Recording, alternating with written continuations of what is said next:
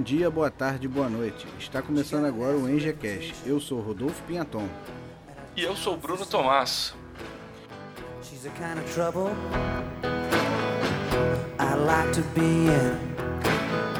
I wanna be a lover. I wanna be a slave. She's the kind of woman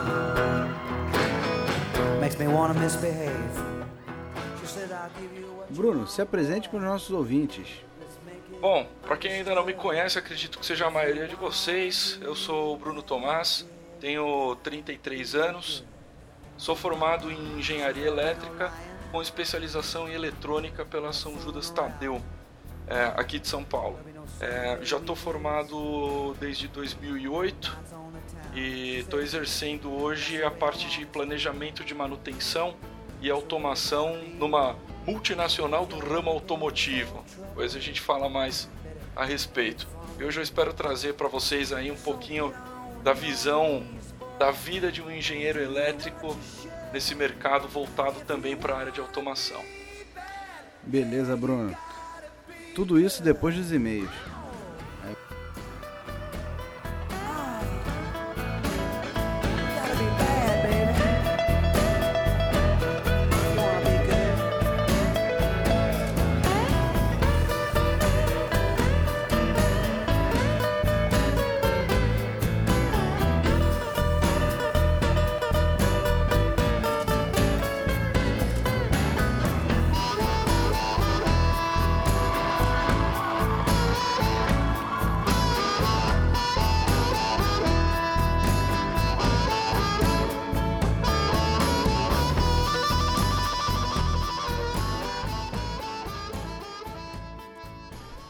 O episódio número 5 sobre engenharia ambiental teve um excelente feedback dos ouvintes.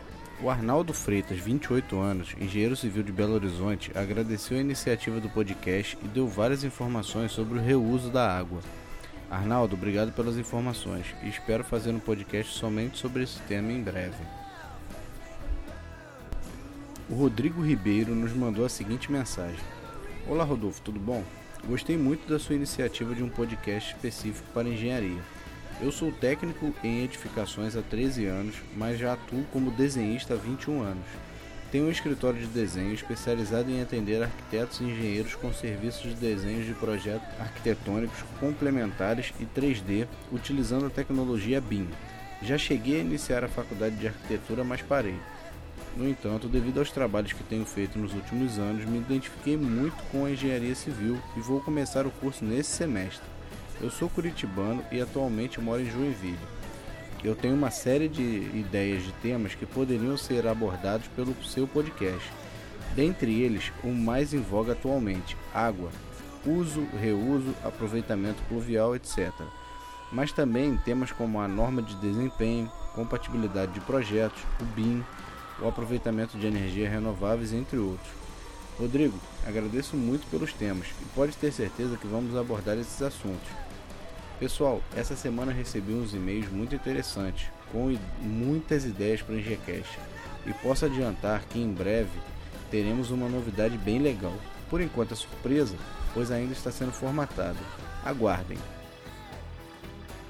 Ao final desse podcast, espero seu comentário, seja pela nossa página no Facebook ou pelo e-mail contato@engecast.com.br ou até mesmo pelo arroba no Twitter. Não deixe de comentar. Seu feedback é um dos combustíveis que uso para seguir em frente. Além disso, divulgue o Engecast para os amigos.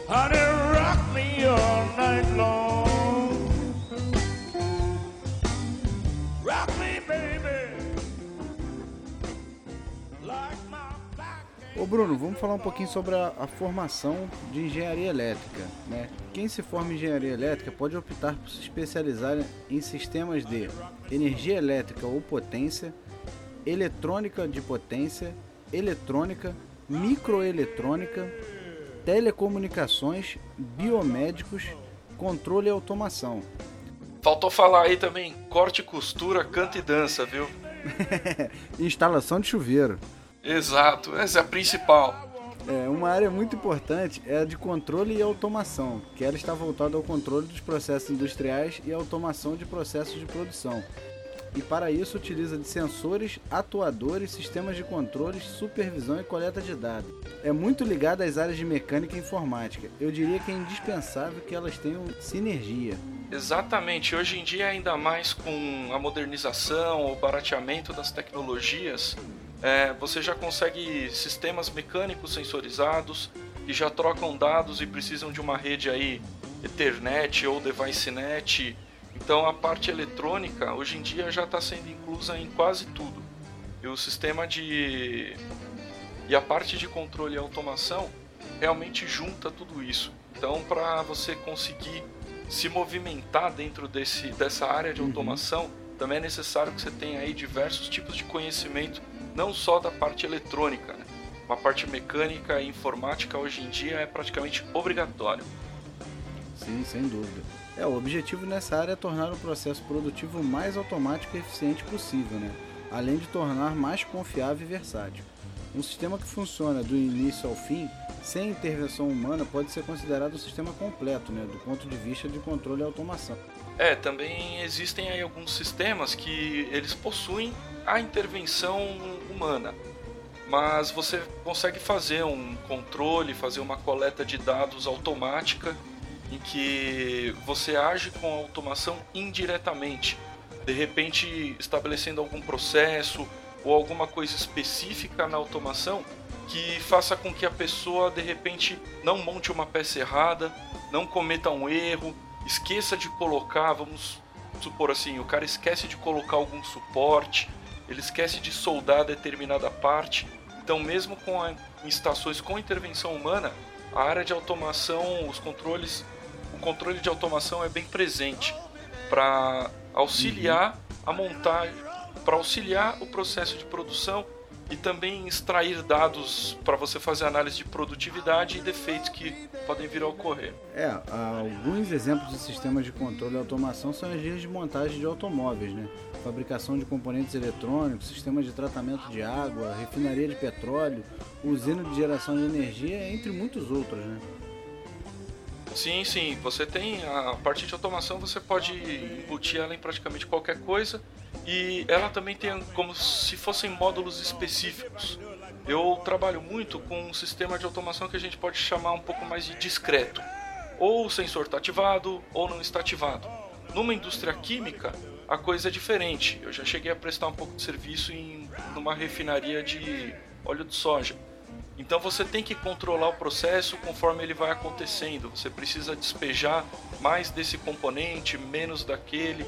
Então, dentro da própria área de automação, você consegue enxergar coisas completamente distintas entre si. Claro que com o mesmo foco, mas em modos diferentes de operação. O profissional que deseja seguir por essa área deve ter sólida base teórica em física, matemática, química, informática eletricidade mecânica, pois possibilita compreender os efeitos das interfaces entre o mundo real e o sistema de automação, né? É exatamente, é aquilo que eu até comentei uns minutinhos atrás, você tem que focar, você não tem que se focar somente na parte do seu controle, porque muitas vezes você precisa da ajuda de um outro cara de processo e que você consiga também entender o processo para você conversar com ele e simplesmente não chegar para ele e falar não está funcionando você uhum. falar para alguém não está funcionando não quer dizer nada. Então é essencial que você tenha um conhecimento também do próprio processo que você vai controlar. Não é uma coisa obrigatória, não precisa ter um conhecimento profundo. Mas o básico, você tem que sentar e estudar um pouco para saber aonde o seu sistema vai agir.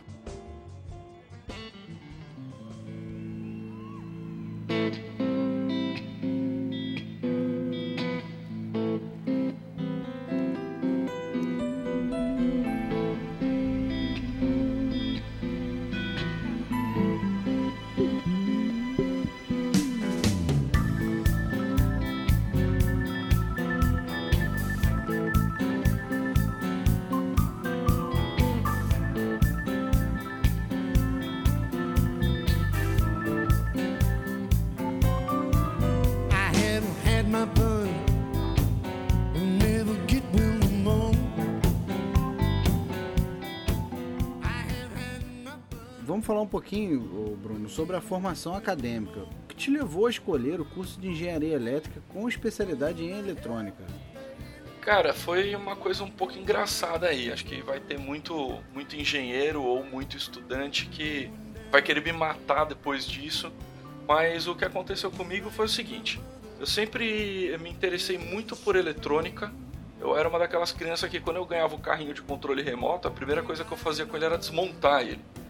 Eu não tinha muito prazer em brincar com ele. Eu gostava mais era de desmontar e fazer fazer a luzinha acender com aquelas lâmpadazinhas de um volt e meio, aquele Uhum. monte de coisa. E conforme o tempo foi passando, eu sempre tive muita facilidade com matemática. A matemática para mim é tomar um copo d'água. E e eu acabei escolhendo a engenharia porque é onde eu consigo aplicar a matemática e é onde eu consigo ganhar mais dinheiro. Não sendo preconceituoso, mas eu, o mercado me proporciona uma facilidade maior para ganhar um salário bom perto a algumas outras profissões que eu poderia ter estudando simplesmente matemática. Então, para mim, o processo foi, foi esse, cara. Eu tava, sempre tive facilidade com matemática, comecei a estudar. Ah, na época que eu comecei a prestar, estava muito em destaque a parte de engenharia de telecomunicações e a parte de ciências da computação. Foi quando começou aquela coisa de ciências da computação. E eu fiquei na dúvida entre esses três: engenharia elétrica, engenharia de telecomunicações e ciências da computação. Eu acabei optando pela engenharia elétrica por ser assim. Eu tive aquele pensamento: você não tem como errar se você apostar no clássico. É, na verdade eram, eram especialidades ainda que não estavam consolidadas, né? Estavam no início ainda, então você acabou optando pelo tradicional, né? Exatamente, porque eu pensei assim, da mesma forma que eu tô querendo entrar agora na engenharia de telecom, deve ter mais um godzilhão de carinha fazendo a mesma coisa. Uhum. Engenharia é um curso longo, né? No mínimo aí você tem cinco. Tudo dando certo tem cinco anos. É, no mínimo você tem aí cinco anos. No meu caso, eu fiz aquela grade ainda com seis. Eu fazia no noturno, Uhum.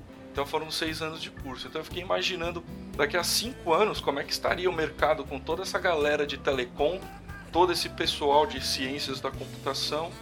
Então eu acabei optando por fazer a engenharia elétrica com a especialização em eletrônica, que é uma coisa que sempre me fascinou, tanto pela parte assim de ver as coisas funcionar, como também um pouco com a música. Eu sou músico amador, gosto de tocar guitarra e a parte de eletrônica, ela é muito ela é essencial na vida de um músico. Então eu sempre gostei de conhecer parte de amplificação, de amplificador, amplificação de sinais, tratamento.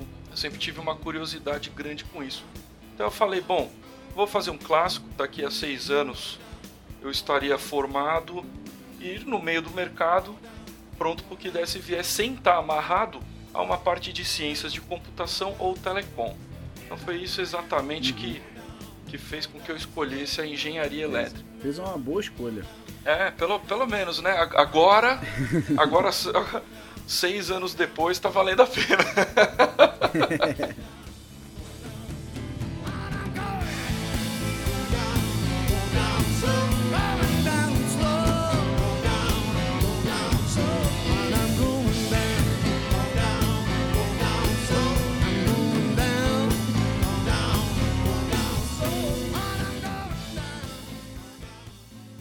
Bruno, você se formou na Universidade de São Judas Tadeu há seis anos, né?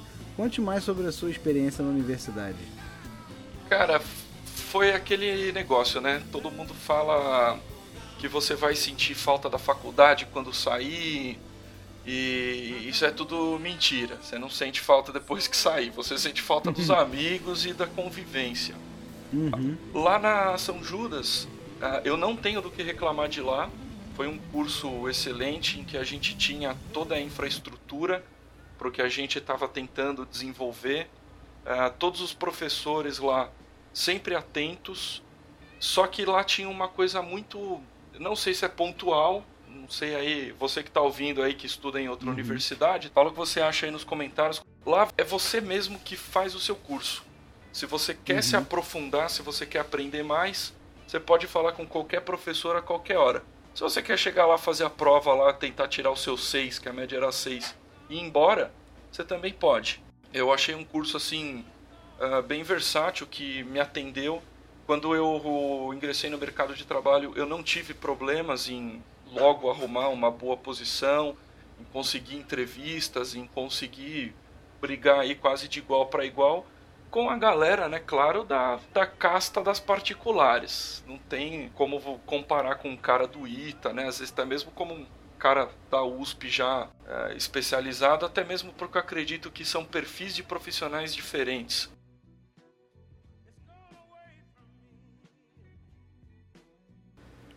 É, também uma outra coisa na, nessa vida de faculdade foram as amizades que eu tive. Eu praticamente até hoje são meus amigos, a gente se encontra com frequência, eles que fazem legal. parte da minha vida, é, foram padrinhos do, de, do meu casamento, fui padrinho do casamento deles. Então, você passar por tudo aquilo junto, praticamente uhum. seis anos ali, passando pelas mesmas dificuldades, passando pelas mesmas coisas, você acaba gerando, eu tenho certeza absoluta que são amigos verdadeiros. Coisa que uhum. eu não uhum. trouxe muito do colegial e muito menos do ginásio. Então uhum. também a parte da, da faculdade eu achei que foi, foi uma das coisas boas que eu trouxe depois que consegui terminar, que foi ainda manter boa parte dos amigos. Uhum. Pô, legal. E feira e projetos? Você participou de bastante na faculdade? Ah, sim. Isso daí também, pelo menos, eles tinham um pouco de incentivo. Foi uma das coisas que poderia ter tido mais, só que as poucas que tiveram foram proveitosas. Uh, tivemos oportunidades também de interagir com algum, alguns projetos com pessoais de outras disciplinas, uh, inclusive o nosso TCC. A nossa ideia era fazer um mouse controlado por voz para uso de tetraplégicos. Poxa, que legal, cara. É, ele não funcionou. Stephen Hawking ia comprar. É, não deu, não deu certo, não deu certo, mas foi porque a gente encontrou uma, uma limitação na programação dos filtros lá. O processador que a gente estava usando não ia chegar aonde nós gostaríamos, né? Ia precisar uhum. de uma uhum. coisa um pouco mais robusta. Mas uma coisa aí, né, que a gente desenvolveu isso daí há quase sete anos atrás, foi interessante porque a gente também teve a oportunidade de trabalhar tanto com o pessoal de fisioterapia uhum. quanto com o pessoal um pouco ali de, de administração. Né, que eles estavam fazendo um trabalho também como se fosse de uma administração de um, um hospital, de um centro de fisioterapia.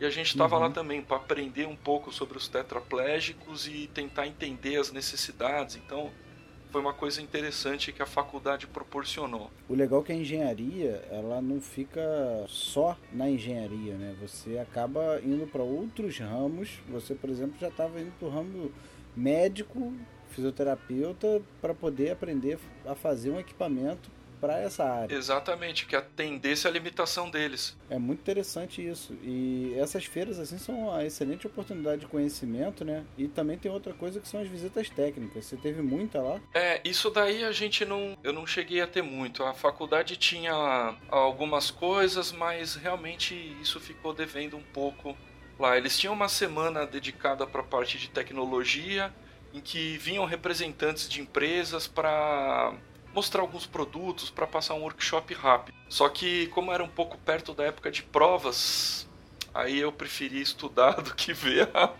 a palestra, né? Você tem que é, faculdade de engenharia é isso. Você faz uma escolha, você, você, se dá bem numa coisa, você se lasca na outra, não tem, não tem como. Não, com certeza. Isso daí você tem que dosar bem o que, que você vai conseguir. Eu tenho uma lista aqui de de palestras que eu gostaria de ir que eu não consigo porque tem aula no dia.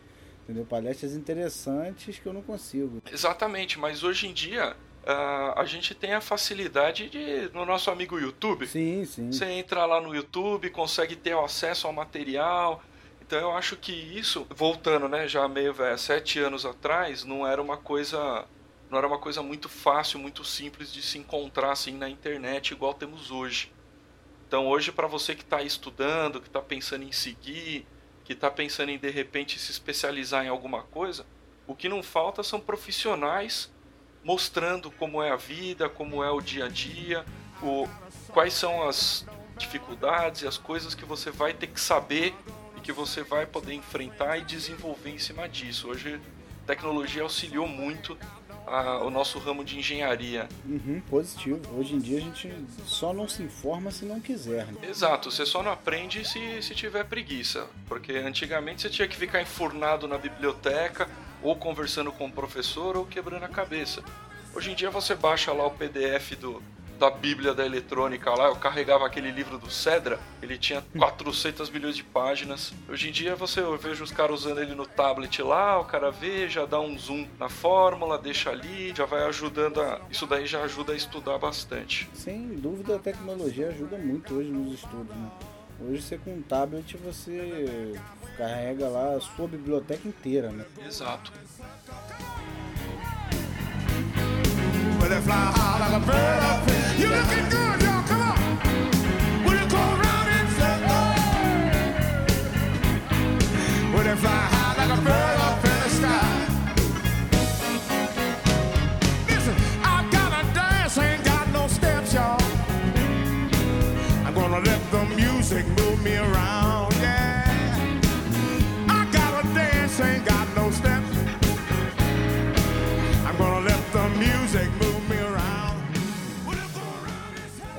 quais as dificuldades que você enfrentou no curso?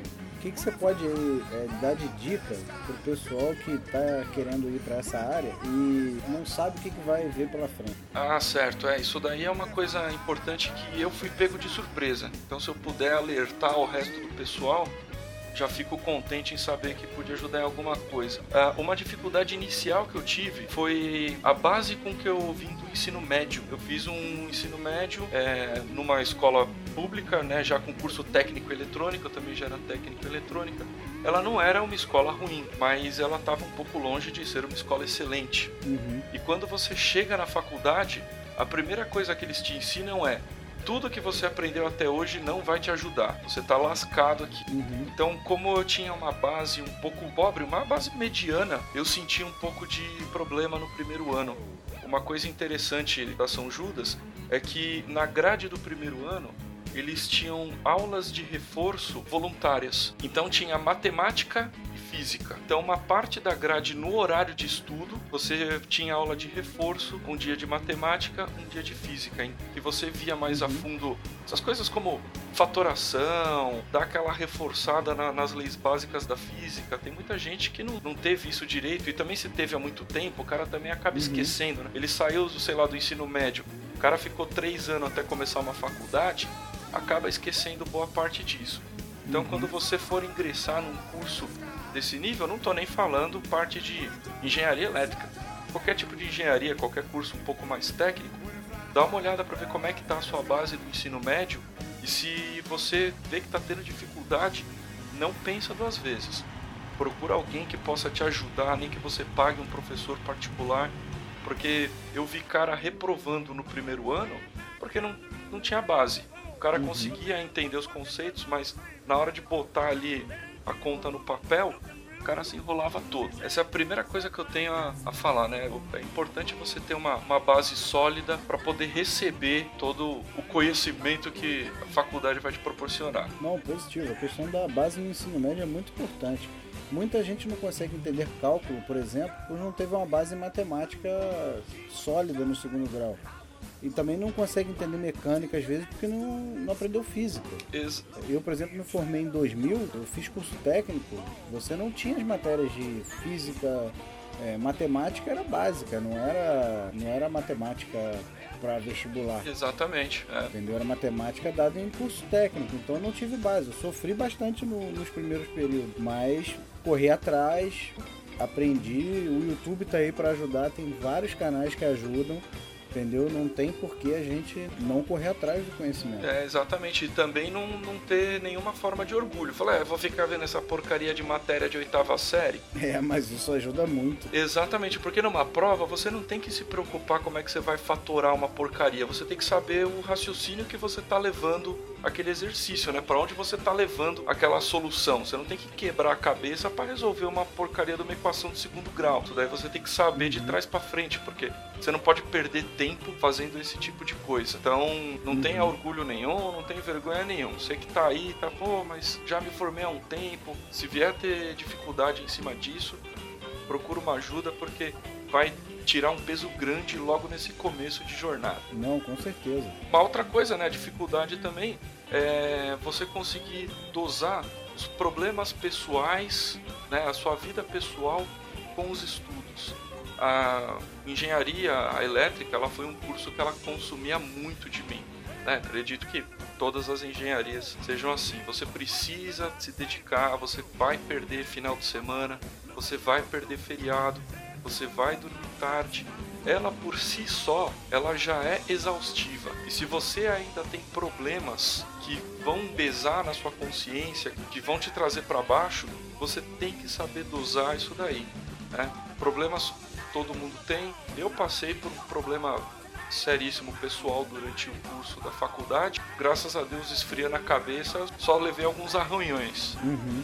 Então também é muito importante você entender que você está entrando num curso que ele parado sem fazer nada, ele já vai puxar muito da sua energia. Então quando você tiver um problema, quando você tiver uma dificuldade no trabalho, uma dificuldade na família, você tem que ter a consciência que você vai ter que fazer um esforço para deixar aquilo de lado, porque você vai precisar de um final de semana para estudar, você vai precisar se dedicar, é, vai precisar equilibrar bem isso. Positivo. Você tem que entender que problema pessoal ocorre sempre e não pode abater a determinação que você tem de se formar. né? Exatamente. O problema todo mundo tem. Eu tive, vocês tiveram, todo mundo teve. O negócio é quando você ingressa num curso desse, você tem que saber que a porrada vai ser feia. Então você tem que Uhum. manter a cabeça limpa. Ah, vai misturar as coisas. Vai misturar, todo mundo mistura. A gente fala, ah, você não pode misturar uma coisa com a outra. Claro que mistura, a gente não tem uma chave que você consegue, você não consegue chavear o seu pensamento. Não, agora eu não vou pensar no problema, vou pensar só na equação. Mas o negócio é quando você estiver pensando na equação, você ter ciência que aquele problema não pode te atrapalhar naquele instante. Era um tipo de exercício que eu fazia muito, entendeu? Eu tô sentado aqui estudando, olhando para esse livro, esse livro não vai resolver o meu problema pessoal. Então, já que eu não posso resolver ele agora, eu vou focar em estudar. Então, é um, é um tipo de pensamento aí que me ajudou bastante na- nas dificuldades da vida. Foi bem determinado, né? É, exatamente. Você tem que ter a cabeça fria, tem que ter um, um autocontrole e entender o porquê que você está fazendo aquilo. E um outro ponto, né, que também pega aí para a molecada, para os pimpolhos serelepes que vão ingressar nesse tipo de, de jornada, é aquela parte assim, diversão versus estudo. Porque da mesma forma que um problema pessoal pode te tirar o foco, garotas de vestido também vão tirar seu foco. Então você tem que ter um pouco de bom senso. Pô, eu vou ficar todo dia no bar? Não. Pô, vou estudar todos os dias, não sei o que. Eu também não acho uma boa ideia. Eu acho que é possível você dosar, você se divertir, você tirar aí, meu, dar uma cabuladinha numa aula ali que não vai te fazer falta para você trocar ideia com o pessoal, conhecer uma galera de outros cursos. Eu acho isso muito importante, porque você também dá uma esfriada daquela pressão de sempre estar no mesmo lugar para fazer a mesma coisa. Só que você também precisa tomar cuidado, porque do mesmo jeito que um problema pessoal pode te consumir, isso daí também pode te desviar o foco. Então, para essa molecada aí que tá saindo do, do colégio e entrando na faculdade, é uma coisa diferente, né? Muitas vezes o cara tá numa cidade diferente, pô, acabou de tirar a carta, ele tá com o carro, conseguiu ter um carrinho, Pô, largou a namorada dele que namorou há seis anos desde o colegialzinho lá, e é porque agora viu uma pá de mina da hora e vai acabar se jogando no meio da mulherada. Então você precisa tomar um pouco de cuidado com isso. Então muitas vezes você tem que ter o mesmo. É o mesmo tipo de disciplina para pro problema pessoal. Vai lá, aproveita, curte a festa, conhece o pessoal, dá uma cabulada lá, falta uma aula ou outra sem problema nenhum. Mas entenda que você tem uma responsabilidade, que você tem uma outra meta a atingir. Então essa também foi uma, uma dificuldade que eu também, entre aspas, tive, porque ah, na parte ainda enquanto eu fazia eletrônica, eu, eu não bebia, eu não era muito sociável. É, eu tinha uma bandinha ou outra tal, e quando entrei na faculdade é um mundo novo. Você conhece tudo quanto é tipo de pessoa, de tudo quanto é lugar, de tudo quanto é tipo de cultura, gosto, então você também acaba ficando, parece criança em loja de brinquedo, não sabia nem para onde olhar. Então é importante sempre lembrar aí o, o foco e o que, que você está querendo com isso. Uhum, com certeza. Saber dosar a diversão nos estudos é essencial, né? Eu, por exemplo, sou casado e pai, então nem sei o que é diversão na faculdade. Não sei nem o que é ir pra um barzinho e beber. Então, mas você às vezes ali quando tem uma aula vaga, você não fica batendo um papo com o pessoal para dar umas risadas? Sim, então, sim.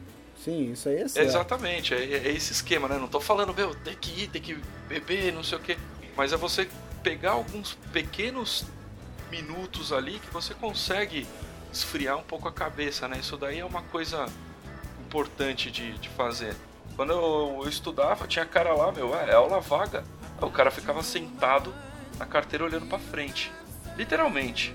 Era, era assustador, meu. Era assustador ver aquilo.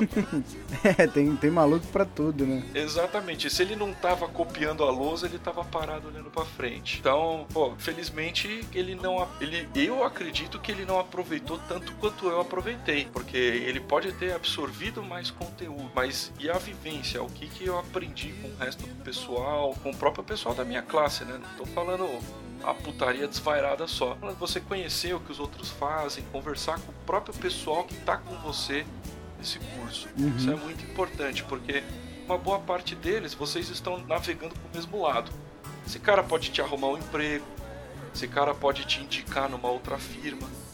Você pode ver que de repente ele é um excelente profissional que pode te ajudar e você chama esse cara para trabalhar contigo.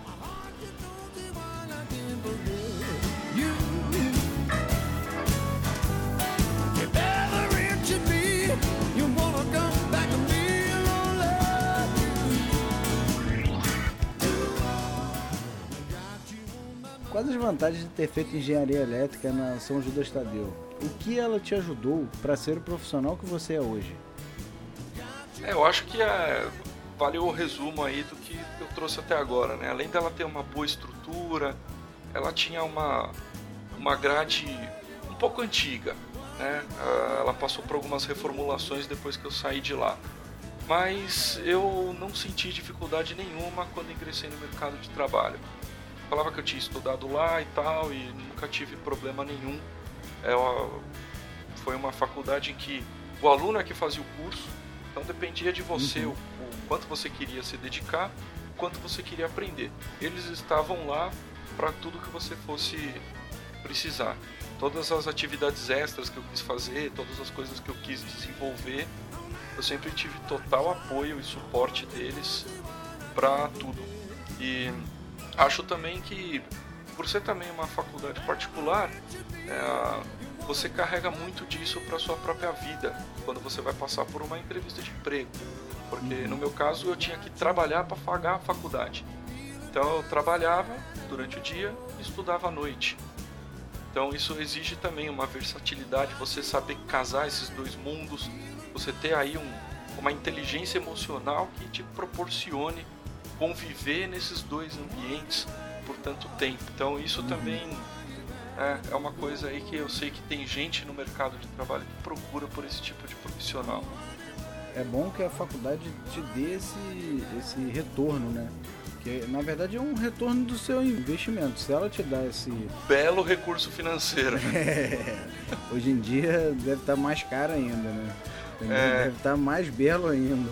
Entendeu? Deve Mas tá um é interessante que a, que a instituição te dê esse, esse retorno, né? Não só é, te dar o conhecimento, mas ela abrir portas, né, para você.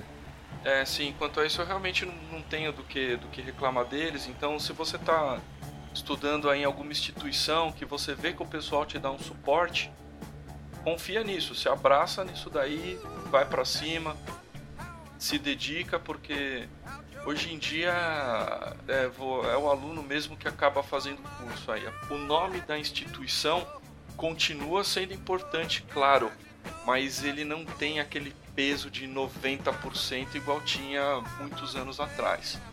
Então você consegue se virar muito bem, ser um excelente profissional vindo de alguma instituição ou nova ou de não tão renomada quanto uma outra instituição clássica. né?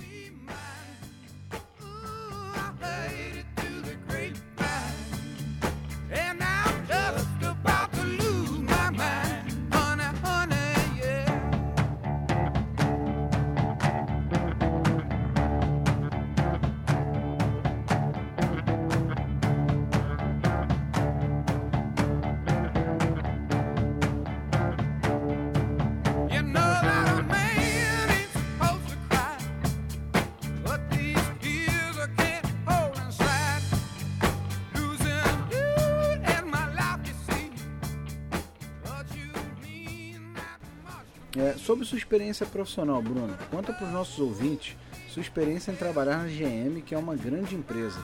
O que a GM tem a oferecer ao engenheiro elétrico? Cara, antes de qualquer coisa, eu adoro essa empresa. Trabalho com gosto mesmo lá, sem demagogia nenhuma. Eu adoro os carros. É, eu, eu sempre fui fanático mesmo antes de ir trabalhar lá. O, quando eu casei, eu ainda, eu ainda nem estava trabalhando lá direito e eu acabei indo para a igreja com o Palão 74, que é da família já. Então, a história com esses carros aí já, já é antiga. É uma empresa que eu adoro mesmo de coração, não, não vejo lugar melhor para trabalhar. Eu trabalho lá literalmente porque eu gosto. Porque para ganhar dinheiro você consegue ganhar dinheiro em qualquer outra firma. Você vai uhum. aí, você escolhe qualquer outro trampo e você consegue ganhar a grana. Então eu parto do pressuposto aí, eu trabalho lá porque eu gosto, dinheiro todo mundo precisa, então já que eu tenho dinheiro, pelo menos que eu faço o que eu goste. Tive excelentes experiências lá. Não foi minha primeira investida como engenheiro. Eu cheguei a estagiar na Siemens e na Ericsson como engenheiro mesmo, só na parte da, da, General Motors. Então é uma empresa que eu estou trabalhando na parte de planejamento de manutenção, lido diretamente com controle de automação. Então é, o que eu gosto é que eu tenho acesso a tecnologias de ponta que estão uhum. efetivamente em operação, em produção. É, não adianta nada o cara mostrar, oh, tem esse aqui, esse protótipo, faz isso, isso, isso, isso, isso, e não tem ninguém ainda que usa esse tipo de tecnologia. Então, uma das coisas que eu mais fiquei animado foi de eu poder botar minha mão em coisa que está funcionando, coisa que está uhum. efetivamente em produção. Pô, legal, interessante. A área que eu tô trabalhei lá como eletricista, né, é um cargo deles lá que é, hoje foi substituído por técnico de automação. Quando eu entrei lá, eles ainda chamavam de eletricista, é só uma nomenclatura, e que eu fazia, mantinha a linha rodando. Então eu cuidava dos equipamentos que montavam os carros. Então qualquer problema que ocorria durante a produção, eu fazia parte de uma das equipes lá que precisava fazer uma intervenção técnica, uma melhoria, alguma coisa do, do gênero. E consegui desenvolver boas atividades e bons relacionamentos lá. Conheci também o pessoal do, do Haiti, que remete até o começo do episódio em que as áreas começaram a se conversar e eu como um cara de automação comecei a estreitar os lados com a parte do pessoal do Haiti e migrei, fiz um meio de campo, né? Eu não migrei para o Haiti, mas eu também não saí da área de automação. Eu fiquei no meio do caminho. Uhum. Então a gente conseguiu desenvolver alguns sistemas de controle, alguns sistemas de extração de, de dados, análises de performances. E depois desse tipo de atividade, hoje eu trabalho no planejamento de manutenção. Então, basicamente, o que eu fazia an antes, hoje eu já estou na parte de planejamento. Então é uma coisa um pouco mais estratégica, mas fortemente galgada em toda a análise técnica e todos os dados que a gente extrai da linha. Então é um, é lugar que eu, que eu gosto bastante. O pessoal, todo mundo anda na mesma direção, e para mim foi fascinante. A primeira, a primeira vez que eu fiz a programação de um dos robôs de solda lá foi. Eu falei, meu Deus, eu tô sendo pago para programar um robô.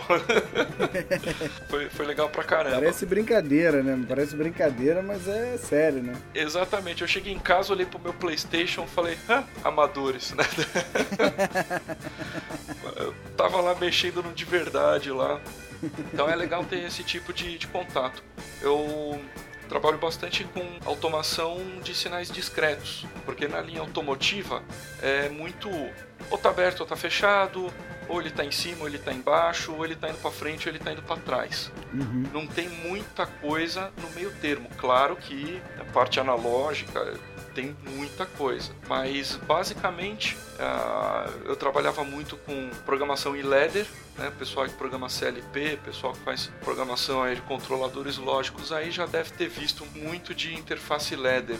Né? É um negócio interessante que todo mundo de automação é o é o AIOU da automação, é pelo menos o cara saber aí alguma coisa em ladder. E uhum. também desenvolvo algumas atividades na área de comunicação de redes industriais, é, tanto Ethernet quanto DeviceNet. É um outro tipo de protocolo um pouco mais antigo, é um sistema de comunicação normal e que em alguns pontos ainda o Ethernet não conseguiu vencê-lo. Então também a parte de comunicação e rede industrial eu também fiz bastante, fiz algumas atividades em cima disso.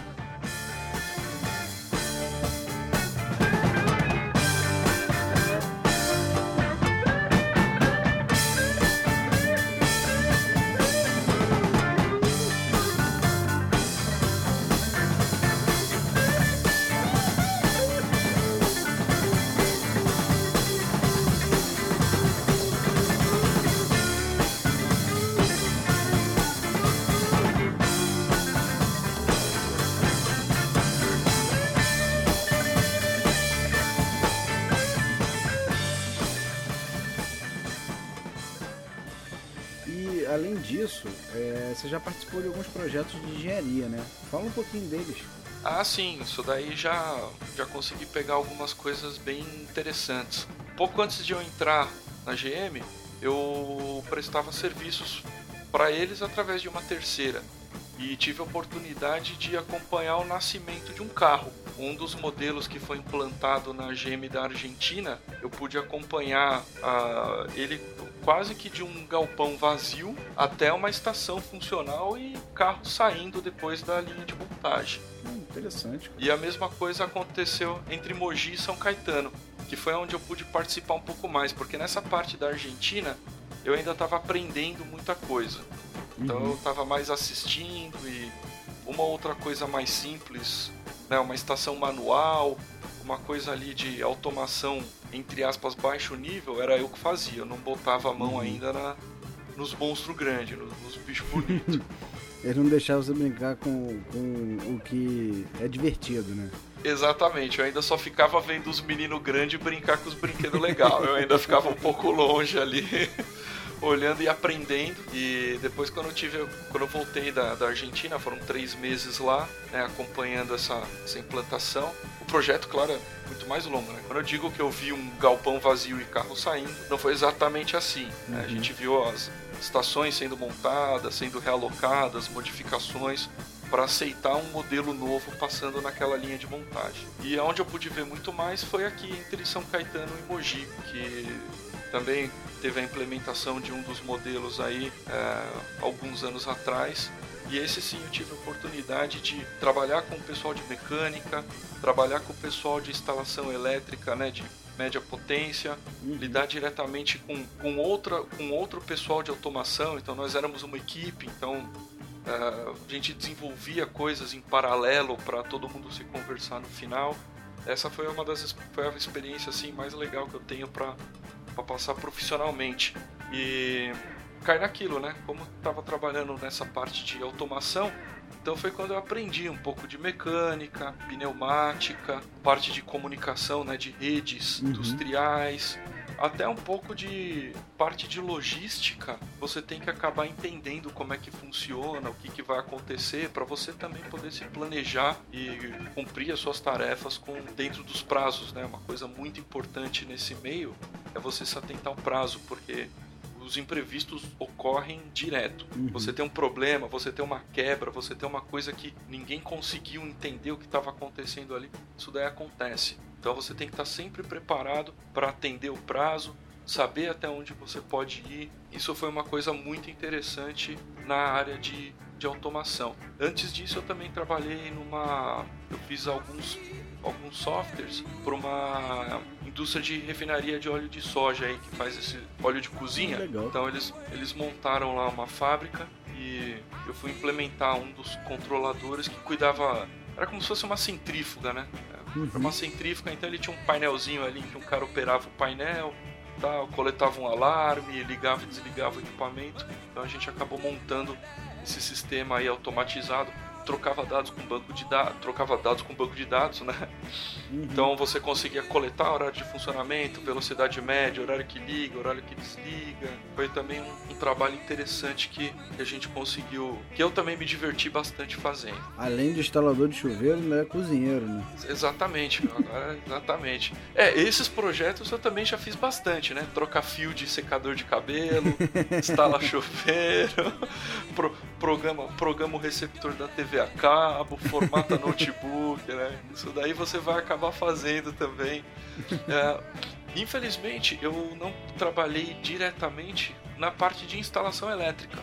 Apesar de ser um engenheiro elétrico, eu sempre foquei um pouco mais na área de automação e eletrônica. A parte de, de elétrica, eu tive pequenas experiências com um projeto que ah, tinha um pessoal que montava esses estandes de demonstração de fábricas que vendem televisão. Tem uma fábrica que vende uma televisão bonita lá, então quando você vai no mercado, tem aquele standzinho que tem um sofazinho da cor da marca, tem um som instalado, tal, tem um carpetinho. Então eu chegava a fazer alguns projetos da parte elétrica disso daí, né? Mas era coisa simples, já boa parte já acabava vindo preparado pela própria estrutura do lugar. Então, de repente, eu me preocupava ali só meia dúzia de lâmpada, meia dúzia de ponto de energia, coisas pequenas desse, desse gênero. Não descarto a possibilidade né, de trabalhar com, com elétrica propriamente dita, embora esteja gostando muito da área de automação e do que eu consigo desenvolver dentro da própria GM. Uhum. Maravilha, maravilha.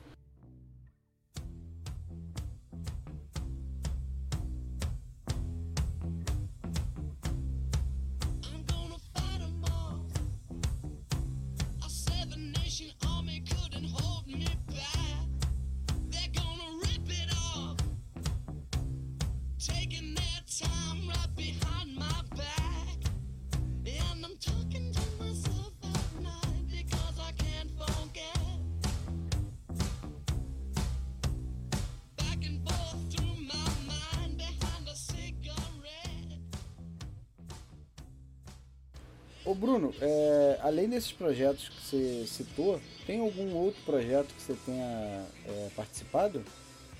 Ah, sim. Isso daí que eu passei agora foi só a parte boa do bolo, né? Foram coisas que eu acabei desenvolvendo depois que já tinha um certo tempo de formado, mas já fiz muita desgraceira. É, o meu primeiro estágio na área de engenharia foi na parte de planejamento estratégico. Foi numa empresa aí de equipamentos médicos. Eles tinham equipamentos de tomografia, equipamentos de ressonância, isso até que foi legal, porque eu aprendi bem como é que eles funcionam, como é que funciona um equipamento desse tipo. É realmente um negócio espetacular. Só que eu não trabalhava na área técnica, né? Eu era um desses caras aí. O meu setor era formado basicamente 95% por engenheiros e nós fazíamos o planejamento estratégico do negócio da venda dos equipamentos médicos. Então, como ficaria o mercado, desde uma previsão de mercado, a acompanhar uma variação do dólar, até entender como o mercado do Brasil está se adaptando a esse tipo de equipamento, demanda, e estabelecer parcerias com hospitais. Claro que eu não chegava a fazer tudo isso. Né? Eu Tava só estagiando, então eu basicamente copiava dados de uma planilha para outra. Vocês vão mexer muito no Excel, aí ninguém escapa do Excel, muito difícil escapar do Excel. Mas foi uma coisa assim que eu, eu gostei bastante.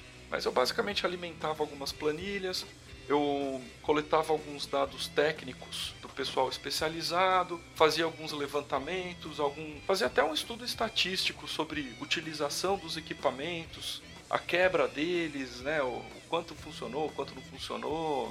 É, quando quebra, né? Porque o equipamento médico, quando quebra, eles realmente quase nunca quebram, que explica que eu ficava só copiando coisa de uma planilha para outra. então eu fazia esse tipo de estudo. Então ela era uma área técnica, porque a gente lidava com todo tipo de informação estratégica e estatística, mas eu não mexia diretamente com a parte dos equipamentos. Então foi até uma experiência legal que eu tive para ter esse, essa outra visão, é, roer um pouco o osso aí logo estagiando tal, para concluir o curso, né? Então você já não sai mexendo no- nos robôzão, nos robôzão grande lá. Você não vai sair mexendo neles. Na verdade, esse estágio foi mais para justificar aquelas matérias que os alunos acham que não servem para nada, que é estatística, administração. Exatamente, usei, usei tudo que eu aprendi de estatística na faculdade, eu usava lá, cara. Viu? Serve pra alguma coisa. Serve, serve. E até o negócio desse estágio foi uma coisa interessante, porque o próprio estágio começou a atrapalhar a minha faculdade. Eu já estava no último ano e os horários não estavam batendo. Eu comecei a perder um pouco de aula, ficava muito cansado porque tinha que sair muito cedo, demorava para chegar na faculdade, eu cruzava a cidade inteira e aí eu tive que fazer a escolha. Eu gostava de lá, gostava desse estágio, só que eu tive que optar por sair de lá e não correr risco de tomar uma, uma bomba aí no último ano. E aí quando eu saí de lá, eu fui numa empresa de telecomunicações. Para quem tava, para quem tava pensando até em fazer telecom, eu caí numa empresa de telecomunicações. Nisso daí eu trabalhei num dos projetos aí de implantação de uma das redes nova aí, uma operadora estava fazendo uma modificação grande na rede. Então todos os equipamentos precisariam ser trocados, era uma tecnologia nova e eu trabalhei no grupo que participou dessa implantação. A operadora comprou os nossos equipamentos, não era pouca coisa, era uma coisa aí praticamente de cobrir o país inteiro. Eu tenho quase, é, eu tenho quase certeza que o Acre existe, porque eu conversei com muita gente de lá e tinha gente jurando que, que, que tinha equipamento lá. eu não tive provas físicas, certo? Vou deixar bem claro que eu não tive provas físicas, mas eu pude trabalhar nesse projeto e mais uma vez ainda só roendo o osso. Então, para instalar o equipamento, precisava da, do documento da liberação, da liberação do pessoal de segurança. Para instalar o documento, precisa ter um descritivo do hardware, precisa ter um backup software que vai ser descarregado. Tem que ver se esse backup se atende às solicitações do contrato do cliente. Então eu fazia esse negócio. Eu não botava a mão em nada, mas eu carregava tudo debaixo do braço. Andava pra lá e pra cá. Ô Bruno, essas disciplinas são muito interessantes, sobretudo para quem pretende abrir uma empresa no futuro, que queira empreender. A faculdade vai trazer uma introdução nessas disciplinas. E o engenheiro tem que compreender os tópicos e se especializar se necessário. Eu acredito que para ser um profissional tecnicamente completo é necessário aprender essas disciplinas também.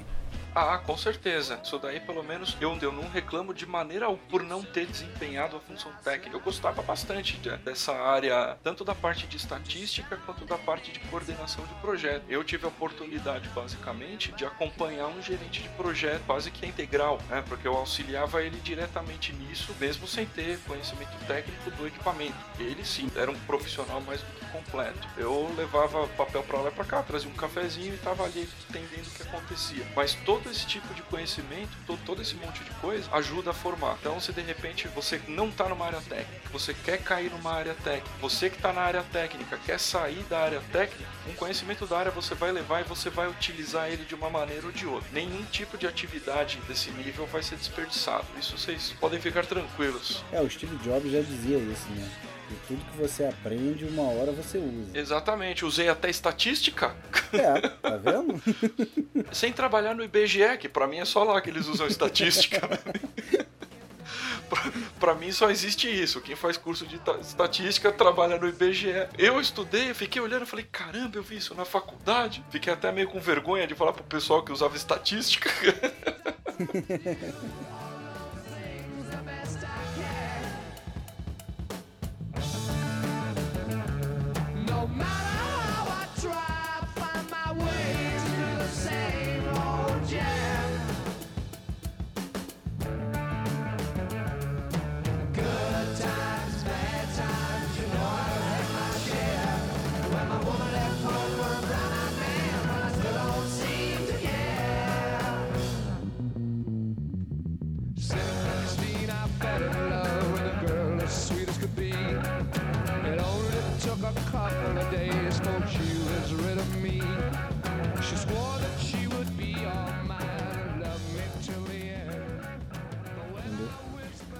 Bruno, é, me fala um pouquinho sobre a aplicação da teoria que você aprendeu na faculdade no que você faz hoje. Cara, isso daí é um conceito muito interessante e eu tenho uma opinião aí que eu não sei se a maioria compartilha. Eu acho que uma faculdade, como uma faculdade de engenharia, como uma faculdade de medicina, um curso assim que exige muito de você, eu acho que a principal coisa que você aprende nesse tipo de curso é que você aprende a aprender. Então, eles te ensinam a como você aprender certa coisa. Você tá ali, quantas vezes você não tá fazendo a prova E bem na hora da prova é que você descobriu como é que aquela equação funciona. Então, daí já aconteceu com todo mundo. Você aprendeu como faz aquilo. Então, o, o curso de engenharia, ainda mais no meu caso, com essa especificação elétrica, com eletrônica, eh, me mudou muito como pessoa.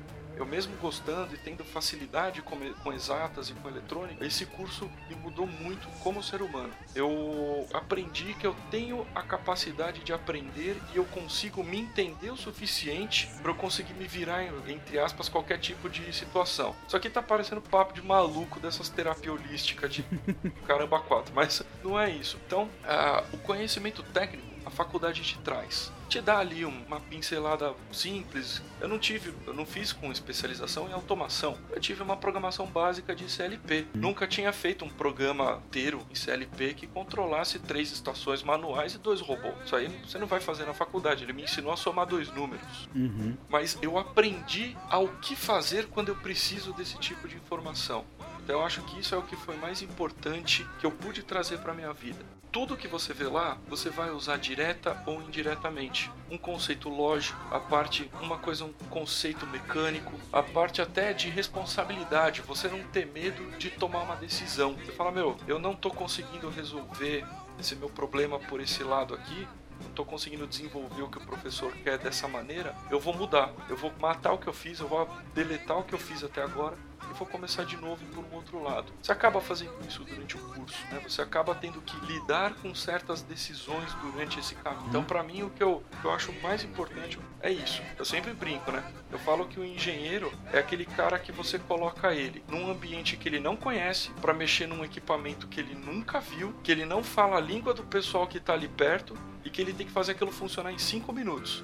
E ele vai fazer aquilo funcionar em 5 minutos que ele vai aprender o que está acontecendo ali. Porque você tem esse tipo de, de experiência, você sabe como se virar. É, eu, eu sempre zoo também que engenheiro é tipo, é um selo que a galera bota em você. Você cai no mercado de trabalho, é, você é engenheiro, é, sou engenheiro, é, pô, vem trabalhar no banco, vem trabalhar aqui na, na, na, na, te, na televisão, vem trabalhar aqui no, no restaurante, porque o cara sabe que o que cair na sua mão, você vai conseguir se virar, vai ter cabeça fria para desenvolver em cima disso. Então a parte de, dessa teoria que eu trouxe da faculdade, eu realmente eu não descartaria nada. Tudo do que eu tive lá me ajudou ou como profissional ou como pessoa. Você vê aquela porcaria lá, pô, mas para que que eu preciso estudar isso, aquilo?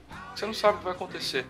Entendeu? Se você vai querer virar um gerente de projeto, você vai precisar ter noção de leis, né? Você vai precisar saber uma parte uhum. aí de, de, administração também. Então tudo que você viu, você não vai utilizar um para um, mas você vai aproveitar muito. Não, com certeza, mesmo que logicamente que a faculdade não vai aprofundar o teu conhecimento no nível que o mercado vai te exigir, mas ela vai te dar uma base para que de acordo com o, o ramo que você seguir, você consiga entender melhor a necessidade desse ramo. Entendeu? Exatamente. É... Isso, concordo. Por exemplo, na minha área, engenharia civil, eu não vou entender de tudo, mas eu vou ter uma base para a área que eu for seguir, eu entender melhor qual a necessidade para aquela área. Ex exato, né? Sei lá, de repente você começa a trabalhar exclusivamente com construções de monumentos decorativos. Uhum. A faculdade não te preparou para isso. Isso, com certeza. É, você vai precisar entender como funciona, mas os fundamentos são os mesmos. Você consegue trazer e se virar dentro daquilo. Né?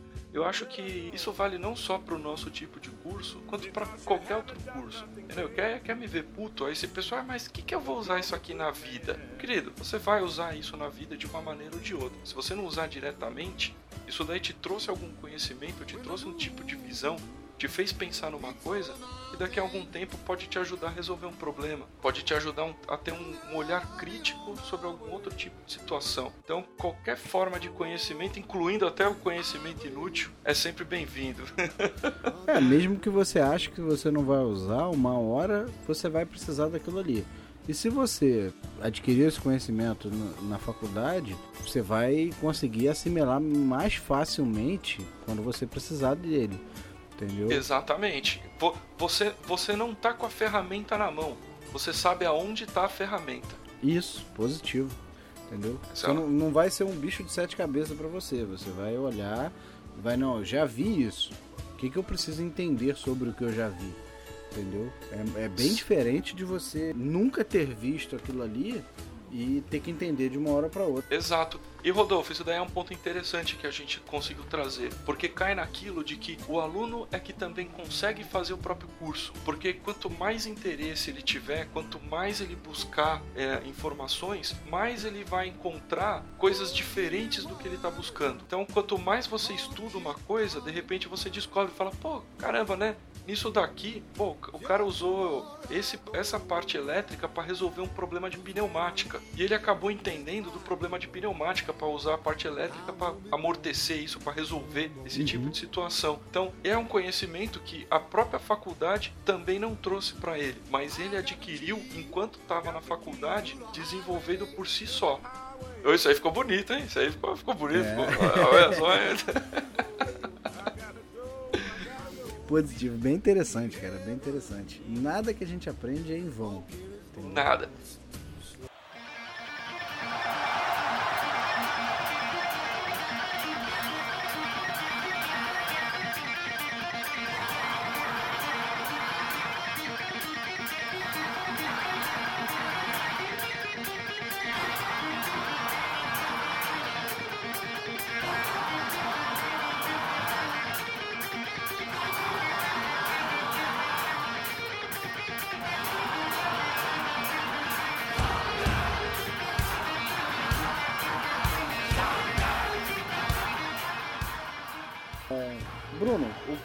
Excelente, adorei conversar contigo. Agora, e o pessoal que está ouvindo a gente? Como é que faz para entrar em contato contigo? Quem quiser te mandar um e-mail, falar, pô, não é isso não.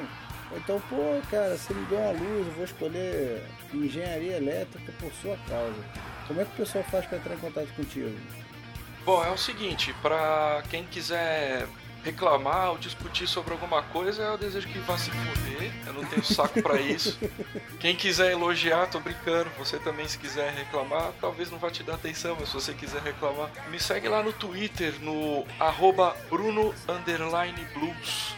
Eu não tenho Facebook, ah, talvez aí vocês me encontrem, me encontrem aí no, no Google Plus aí que eu uso para comentar vídeo no YouTube aí como Bruno Tomás, vocês podem me procurar lá também. Mas uma ferramenta aí que eu tô sempre acompanhando é o Twitter, tá? Então quiser me seguir lá, quiser trocar uma ideia, ti- tiver alguma dúvida, quiser buscar algum tipo de informação aí, tá com uma dúvida no curso, quer conversar um pouco sobre, sobre o caminho aí que você tá pensando em escolher, você que também já tem experiência, quiser sentar para bater um papo aí, tomar uma cerveja, sou um amante do néctar dos deuses de cevada. Então, fiquem à vontade aí para me seguir no arroba Bruno Blues ou me procurar no Google lá, no Google Plus lá, tem eu e mais dois caras no Google Plus, como Bruno Tomás sou eu. também.